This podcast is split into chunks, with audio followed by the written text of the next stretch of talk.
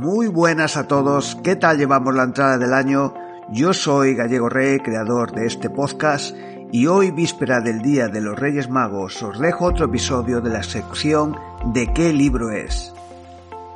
El de hoy es especialmente dificilillo, pues se trata de un relato publicado en un libro perdido en la historia, del cual casi es imposible adquirir ejemplares.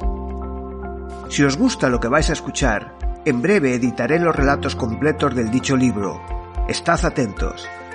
Y si os place compartir este episodio en vuestras redes sociales, os lo agradecería, al igual que la suscripción a este podcast. Yo seguiré trabajando para ofreceros relatos misteriosos y más cositas interesantes.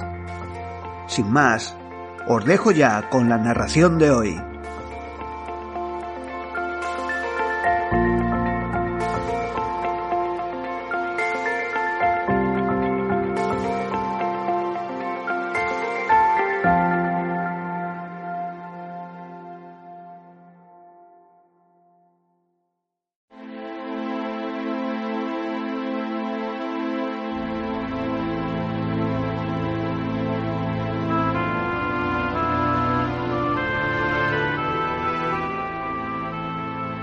Subía yo por la empinada cuesta que libraba la calle de los embates del mar. Aquel mar azul ahora, que en el invierno, a impulsos del levante, encrespaba sus olas y levantaba moles de agua que arrasaban la costa. Aquel día el sol brillaba en el cielo y bordaba las limpias aguas con un sinfín de móviles lentejuelas de plata. A lo lejos entre el trajín de los muelles y el chapoteo de las olas contra los bastiones de piedra, un marinero cantaba El mar, el mar, con mi barquilla velera. Y la voz jadeante de alguien que corría tras de mí. ¡Eh, doctor! ¡Doctor! Era el tío Gervasio, el posadero, el que me llamaba. ¡Corra usted! ¡En el hospital! ¡El pobre Juanón! Y nos fuimos juntos al hospital, una casona habilitada para el objeto por la caridad de los vecinos, y que los armadores del puerto y el señor obispo de la ciudad subvencionaban de buen grado. Al llegar nosotros, el portero, un inválido del mar, que había difundido el humo de su pipa por las cantinas de todos los puertos del mundo, tocó la campana dos campanadas que anunciaban la visita del médico y que hicieron asomar a la verja la cara ingenua y aniñada de Sor Cayetana de la Natividad. El pobre Juanón, el pobre Juanón. Y en una alcoba no muy grande, que ostentaba sobre su puerta el pomposo título de sala de hombres, estaba el pobre Juanón echado patas arriba sobre la cubierta rameada de uno de los camastros. Cruzando su mejilla, una línea roja manchaba de sangre la blanca almohada, y su frente y sus párpados y todo el lado derecho de la cara estaba como tatuado de puntitos negros, granitos de pólvora incrustados bajo la piel. El pobre Juanón se había pegado un tiro.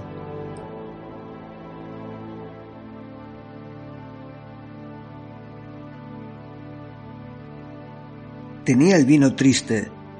Era un borracho misántropo, y no como esos alcohólicos chistosos y ocurrentes que pasean por la calle la alegría de su borrachera, dando tumbos y cantando a gritos entre la nube de chiquillos que lo rodean.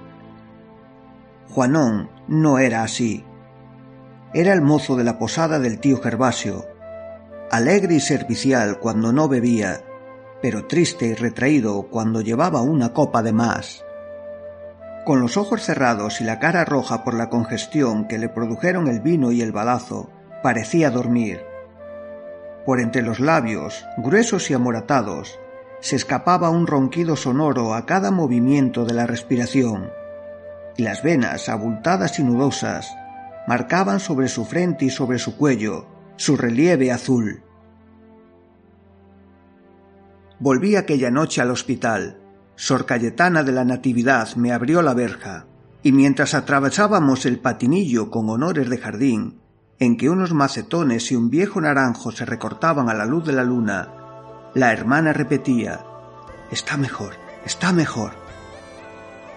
Lentamente, reposadamente, cruzó por la escalera el gato de la casa, un gato negro, cuyo pelo suave y lustroso como un terciopelo de seda denunciaba lo bien que le iban sus merodeos por la cocina del hospital, merodeos y latrocinios tolerados maternalmente por el cariño de las monjas. A la luz del gran farol de petróleo que pendía del techo, vi al herido. La bala, que sólo había atravesado la piel, tangente al hueso temporal, había salido por el occipucio, huyendo como asustada de su fechoría. Y el herido, disipados ya los vapores del alcohol, me miraba sonriendo, con sus ojos pardos en los que se retrataba el agradecimiento. No lo haré más, no lo haré más. La maldita bebida y me estrechaba las manos con su mano tosca y ancha, envuelta ahora en una venda negra por la sangre de aquella mañana.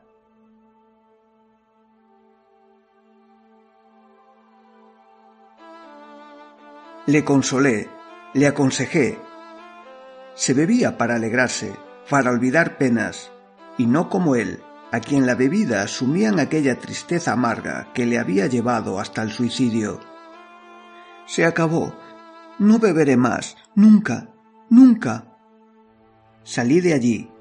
Sor Cayetana, con sus pasos silenciosos de sandalia, hacía sonar las llaves que colgaban de su cintura. El gato negro, desde un rincón, me observaba con su mirada redonda y verde, como esas señales redondas y verdes, lejanas y mudas, que se ven por la noche en las estaciones de ferrocarril. Pocos días después, cuando pasaba yo por la puerta de la posada, veía a Juanón completamente restablecido, que trajinando entre los carros cantaba en el patio. A pescar el rodaballo cierta noche la llevé. Y al verme interrumpía su canto y hablaba con los carreteros. Yo pasaba de largo, pero sabía adivinar la conversación. Le debo la vida, ¿no lo sabéis? un día estando borracho. Pero una noche, no vi noche más endiablada en todos los días de mi vida. Llovía cántaros, barrían las olas la esplanada del muelle, arrebatando las mercancías, y tronaban arriba el cielo y abajo el mar. Una noche de todos los diablos.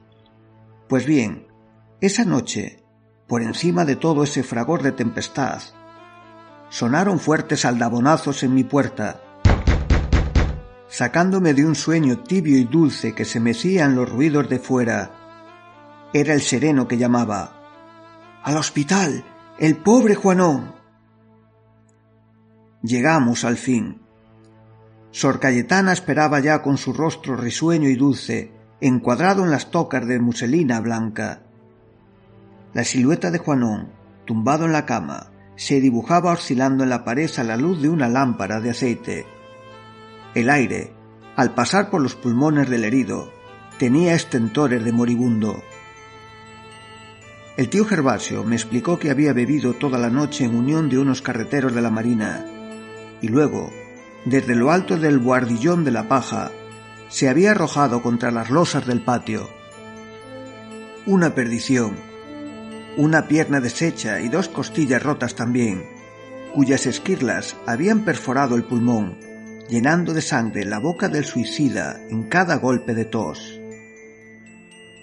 Le curé como pude, y el capellán de Santa Teódula, sacado a aquellas horas de la cama, le dio la extrema unción, mientras el herido, indiferente a todo, parecía dormir, efecto del alcohol y del porrazo. Hay que ver cómo se burlan de todas las leyes de la patología esas naturalezas de los alcohólicos. Digo esto porque Juanón curó. A pesar de su pulmonía traumática, de su corazón degenerado y de sus arterias esclerosadas por el vino, curó. Y cuando le di el alta, estrechaba mi mano conmovido y lloroso, como la otra vez. Se acabó. No beberé más nunca, nunca. Y un día, cuando el alba hacía destacarse a contraluz los palos de las barcas de los pescadores, a esa hora en que los marineros, ateridos de frío, salen al mar, mientras allá en el muelle, cubierto de sombras, se destacan las ventanas de la cantina rojas de luz, en esa hora en que el mar, teso y bruñido como un espejo, espera solo la brisa de la mañana para rizar sus olas, en esa hora, digo, pendiente del cordelaje de un pailebot varado en la tierra, amaneció, oscilando como un pelele trágico, el corpachón rígido del pobre Juanón, que se había ahorcado. A las diez de la noche había salido de la cantina dando tumbos, silencioso y huraño, como siempre que se emborrachaba, y no se le había visto más. Y cuando llegué al hospital le vi por última vez, con el cuerpo cubierto por una sábana, mientras a los pies de la cama rezaba Sor Cayetana de la Natividad, y el gato negro de la casa nos miraba estúpidamente con su mirada verde de linterna. Y el pobre Juanón no volverá a beber nunca más. Oh, nunca más.